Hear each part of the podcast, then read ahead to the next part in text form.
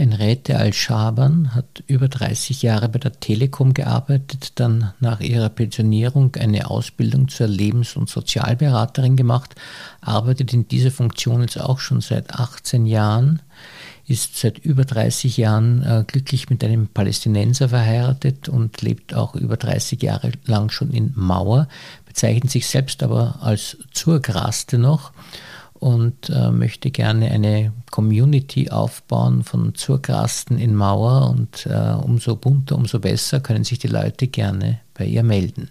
Also ein sehr interessanter Gast für unseren Bezirkspodcast.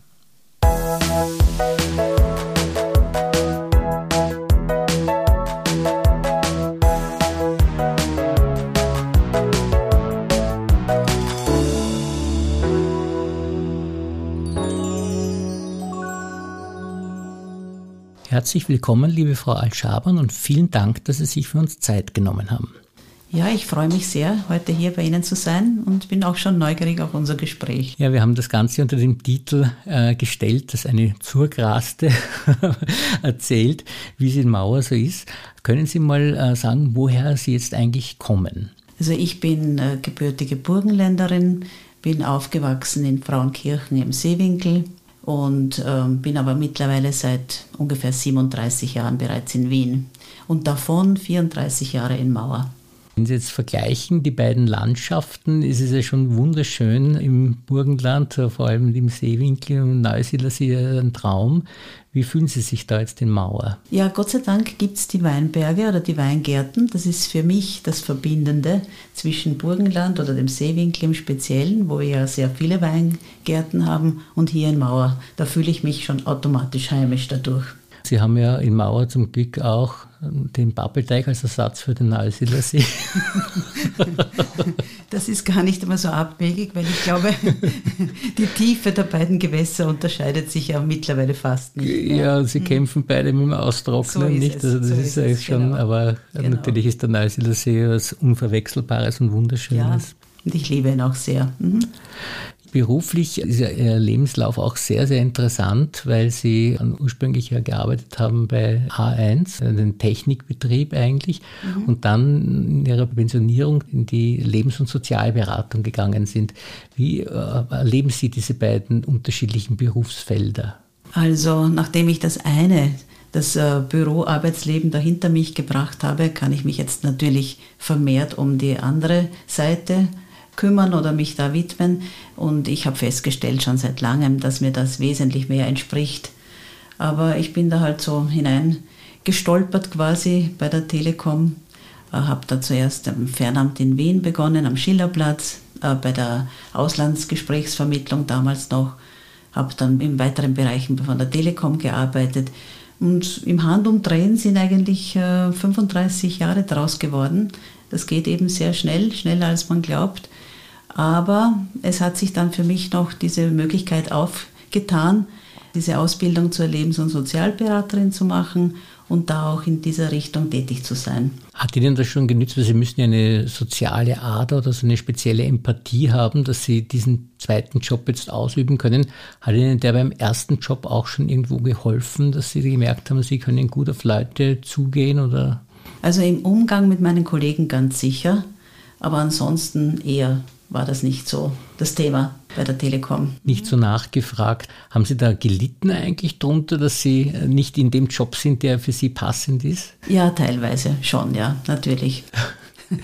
Das ist eigentlich wirklich so eine kleine Tragödie, weil man, man arbeitet ja auf sich acht Stunden am Tag in einem Job, wo man das Gefühl hat, ja, ich verdiene mein Geld damit, aber es ist nicht so, dass, es, dass ich es wirklich rasend gern mache. Das ist richtig, aber ich bin ja Beamtin und auch pragmatisierte Beamtin und da überlegt man sich dann natürlich doppelt und dreifach, ob man da aussteigt und diese Sicherheiten dafür halt aufgibt umso schöner, dass Sie dann nach Ihrem Beruf, nach der Pensionierung, diesen zweiten äh, Weg eingeschlagen sind. Und da haben Sie eine Ausbildung dafür gemacht auch. Das ist richtig, eben die Ausbildung zur Lebens- und Sozialberaterin. Das ist eine dreijährige Ausbildung, äh, also berufsbegleitend, sehr, sehr interessant. Und selbst wenn man sie nicht jetzt für einen anderen oder neuen Job nutzen könnte, es bringt einem persönlich irrsinnig viel. Das ist eine echte, echte Bereicherung.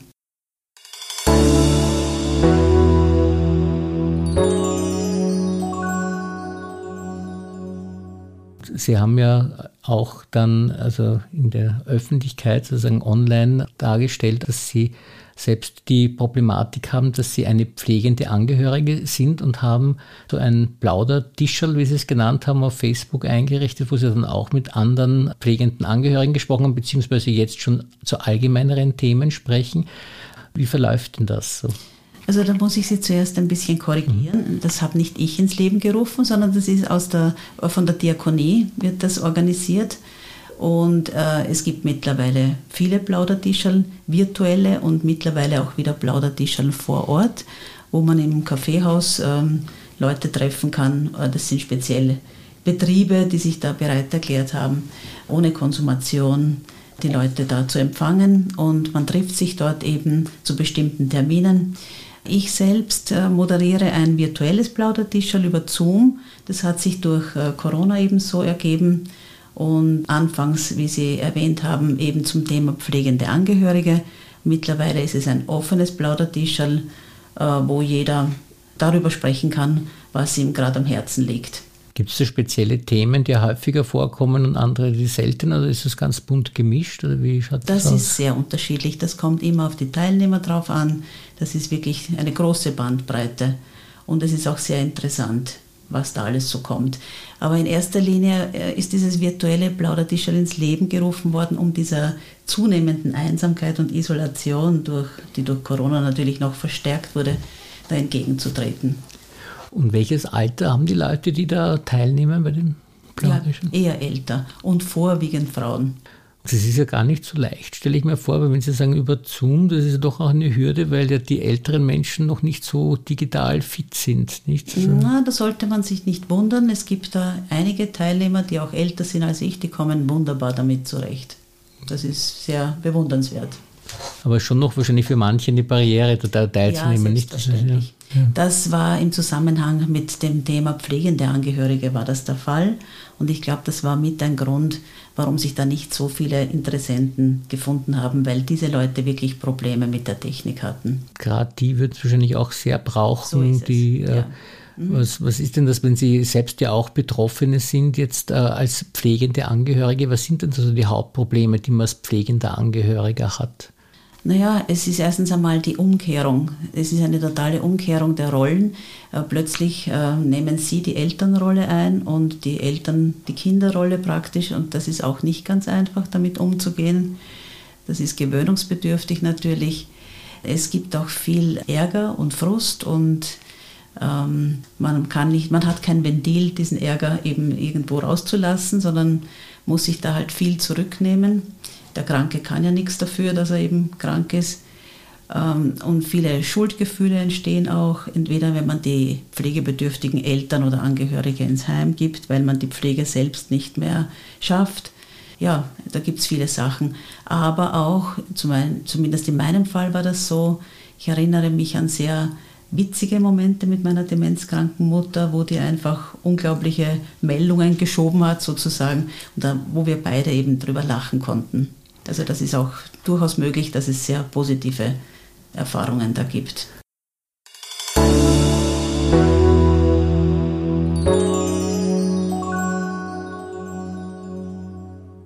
Sie bereiten dann zum Beispiel, wenn es Angehörige von Demenzkranken kommen, dann die auch darauf vor, dass das dann immer schwieriger wird, äh, die Situation mit der Pflege? Ich bereite sie nicht darauf vor. Es ist eher so ein Austausch aus Erfahrungen und äh, ich kann ihnen eine Hilfestellung geben, indem ich ihnen sage, wo sie eben Hilfe und Unterstützung bekommen. Ratgeber von der Caritas gibt sehr gute Ratgeber, wo man eben nachlesen kann über verschiedene Themen. Und in dieser Form tauschen wir uns eben aus. Sie haben die Lebens- und Sozialberatung, also wie gesagt, nicht nur pflegende Angehörige, sondern Sie haben das ja ganz allgemein auch betrieben. Ja. Äh, gleich nach Ihrer Ausbildung haben Sie dann äh, wo gearbeitet? Also ich war dann einige Jahre bei Promente als Mentorin tätig, hauptsächlich. Mentorin für psychisch Kranke in erster Linie, die nach längerer Berufsabwesenheit wieder den Einstieg in den Job versucht haben. Und da habe ich sie eben begleitet, dass sie da wieder Selbstvertrauen gewinnen und überhaupt wieder diese, wie soll ich sagen, diesen Glauben an sich selbst wieder gewinnen. Wie geht man da vor, wenn man jetzt so ein Gespräch führt? Also ich stelle mir das wahnsinnig schwierig vor, wenn jetzt jemand mit Problemen kommt. Wie setzt man da an, dem helfen zu können? Hm. Ja, also es ist eigentlich Hilfe zur Selbsthilfe. Das Um und Auf in meiner Ausbildung, und das ist mir auch sehr präsent geblieben, war eben, Ratschläge sind Totschläge. Es ist einfach die Hilfe zur Selbsthilfe steht einmal ganz, ganz stark im Vordergrund. Und meine Aufgabe ist es jetzt, die Menschen auf ihre eigenen Ressourcen wieder hinzuweisen, dass sie die wieder neu entdecken und auch daran glauben, dass sie Dinge schaffen. Wie schnell geht das, also dass man jetzt hier Leuten helfen kann? Das ist ganz, ganz unterschiedlich. Manchmal braucht es wirklich nur ein paar Stunden von Beratung, manchmal dauert es auch länger und manchmal kommt auch wirklich nicht viel dabei raus. Und auch das muss man so akzeptieren und so stehen lassen. Sie haben es eh schon angedeutet, Ihnen selbst hilft dir diese Lebens- und Sozialberatung, also schon die Ausbildung haben Sie gesagt und wahrscheinlich auch die Erfahrungen, die Sie mit den äh, Klienten haben, ja. selbst sehr viel auch, weil Sie so gefestigt wirken und gut im Leben stehen. Also hilft Ihnen das auch selbst offensichtlich gut? Unbedingt. Also ich kann das nur empfehlen. Es ist ja auch ein großer Teil der Ausbildung besteht aus Selbsterfahrung, Selbsterfahrung in Gruppen oder Einzelselbsterfahrung und da kommt man sich auch sehr auf die Schläge und kann das sehr gut dann umsetzen in seinem Leben oder gut integrieren. Können Sie so, es geht ja ein bisschen auch um Selbstoptimierung, können Sie da so Beispiele geben, was Ihnen bei sich selbst gelungen ist, wo Sie sagen, Sie können durch diese äh, Ausbildung, wie auch immer, etwas in Ihrem Leben deutlich verbessern? Ja, also was mir da spontan dazu einfällt, ich bin nachsichtiger mit mir selbst geworden. Ich stehe zu meinen Fehlern und was halt nicht ist, das ist nicht. Das stimmt, aber das ist der Perfektionismus, das ist ja einer der größten Feinde eigentlich des Menschen. Das macht psychisch völlig ja, fertig ja. und mhm. keiner versteht es eigentlich, wenn man sich überlegt, warum soll man perfekt sein, nicht? Aber trotzdem haben die viele den Anspruch.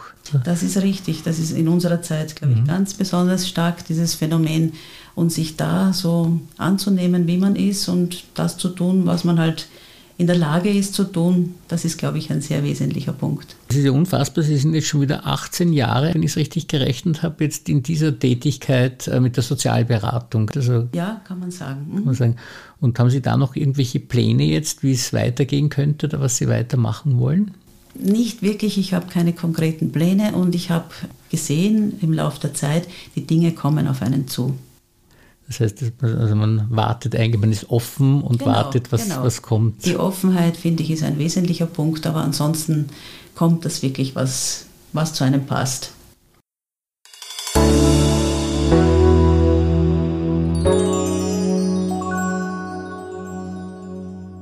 Sie äh, haben ja immer noch einen Bezug zum Burgenland. Äh. Wie, wie, leben Sie das jetzt, diese, diese, diese zwei Wohnsitze? Hm. Wie, wie kriegen Sie das hin?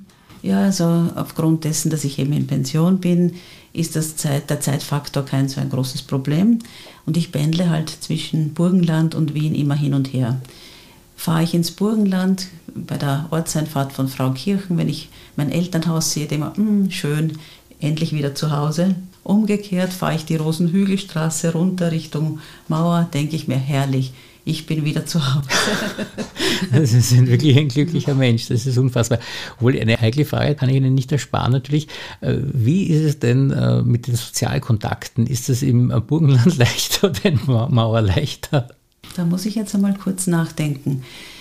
Ich würde sagen, ich würde meinen, in Mauer ist es leichter. Ach doch, das hätte ich jetzt nicht gedacht. Ich hätte gedacht, äh, Nein. okay, da sind die Leute noch Nein, die offener. Ich bin doch also mit 18 Jahren weggegangen aus dem Burgenland und man entwickelt sich dann auseinander. Die Kinder- und Jugendfreunde sind natürlich da, soweit sie noch immer dort äh, wohnhaft sind, aber trotzdem, äh, die Entwicklung geht einfach auseinander und es fehlt dann ein wesentlicher Teil, das ganze, fast das ganze Erwachsenenleben, wo man keinen oder sehr wenig Kontakt zueinander hatte. Während in Mauer, wenn ich das vergleiche, da gibt es eben verschiedene Anknüpfungspunkte. Ich bin in Kontakt gekommen mit Leuten durch Volkshochschulkurse oder durch andere Aktivitäten oder habe es beim Heurigen kennengelernt. Das ist eben hier, findet mein Erwachsenenleben statt oder hat stattgefunden. Das ist jetzt mittlerweile wieder leicht in Veränderung, aber deswegen kann ich das so beantworten, dass es für mich in Mauer leichter ist. Ja, das ist verblüffend und natürlich schön für Mauer, weil es ja. immer gesagt, natürlich ist es im Burgenland sind für die Leute viel, so. viel offener. Nein, nein, für mich ist es nicht so. Interessiert, neugierig. Mhm. Man wird im Burgenland sehr genau beobachtet. Aha. Mit Argusaugen. Jede Bewegung, wenn mein Auto da hinterm Haus parkt, ah, du warst am Wochenende wieder hier, wir haben das gesehen. Also so ist das Interesse eher Neugierde, würde ich sagen. Aber im Sommer hat Mauer wahrscheinlich wenig Chance gegen das Burgenland. Nein, das würde ich so nicht sagen. Mhm. Das ist auch so eine, eine Teils-Teils-Angelegenheit. Mhm. Ich liebe den Maurerwald oder besonders den Leinzer Tiergarten mhm. im Sommer. Das ist mein Kraftort, der Leinzer Tiergarten. Dort bin ich sehr, sehr oft. Und ich glaube, ich kenne dort mittlerweile jedes Wildschwein per Namen. Gehe wahnsinnig gern zum Heurigen im Mauer im Sommer. Und andererseits natürlich äh, ist das Burgenland attraktiv zum Radfahren oder mit dem Neusiedler See ist das natürlich auch eine feine Sache. Baden gehen, nicht? Also das ist ja Baden gehen ist ja leider in der Zwischenzeit fast nicht mehr möglich im Neusiedler See, weil der Wasserstand halt so niedrig ist. Mhm. Segeln kann ich nicht, aber einfach am See spazieren gehen und am See sein ist schön. Mhm. Das ist sehr, sehr gut.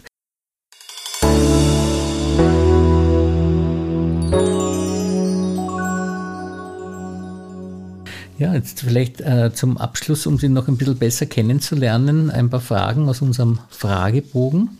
Haben Sie eine Lieblingsmusik? Ja, da gibt es vieles.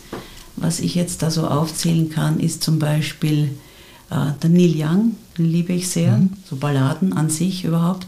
Neuerdings gefällt mir auch der Nino aus Wien sehr gut, mag ich sehr. Dann gibt es als Kontrast dazu arabische Musik, die für die arabische Welt sehr berühmte Ferus ich weiß nicht, ob Sie sie kennen. Na, aber da sind Sie von Ihrem Mann offensichtlich beeinflusst, dass natürlich, Palästina kommt. Natürlich, ja. nach 37 Jahren ja. ist das natürlich auch kein. Wunder, oder? Ja. Aber hören Sie sich einmal Ferus ja, Das an. mache ich auf alle Fälle, ja, genau. Wunderschön, ja. ja. Mhm. mhm.